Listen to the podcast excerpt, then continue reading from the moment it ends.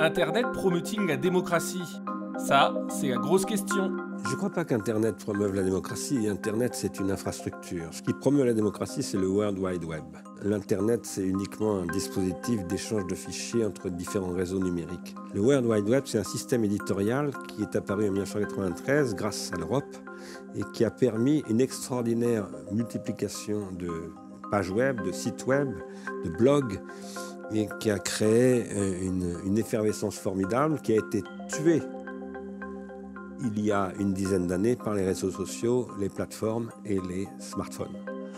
Aujourd'hui, il faut réinventer le web et oui, le web peut absolument euh, permettre le développement d'une nouvelle forme de démocratie et à travers cela valoriser l'infrastructure qu'est l'Internet. C'est la tâche pour moi de l'Europe dans les années qui viennent.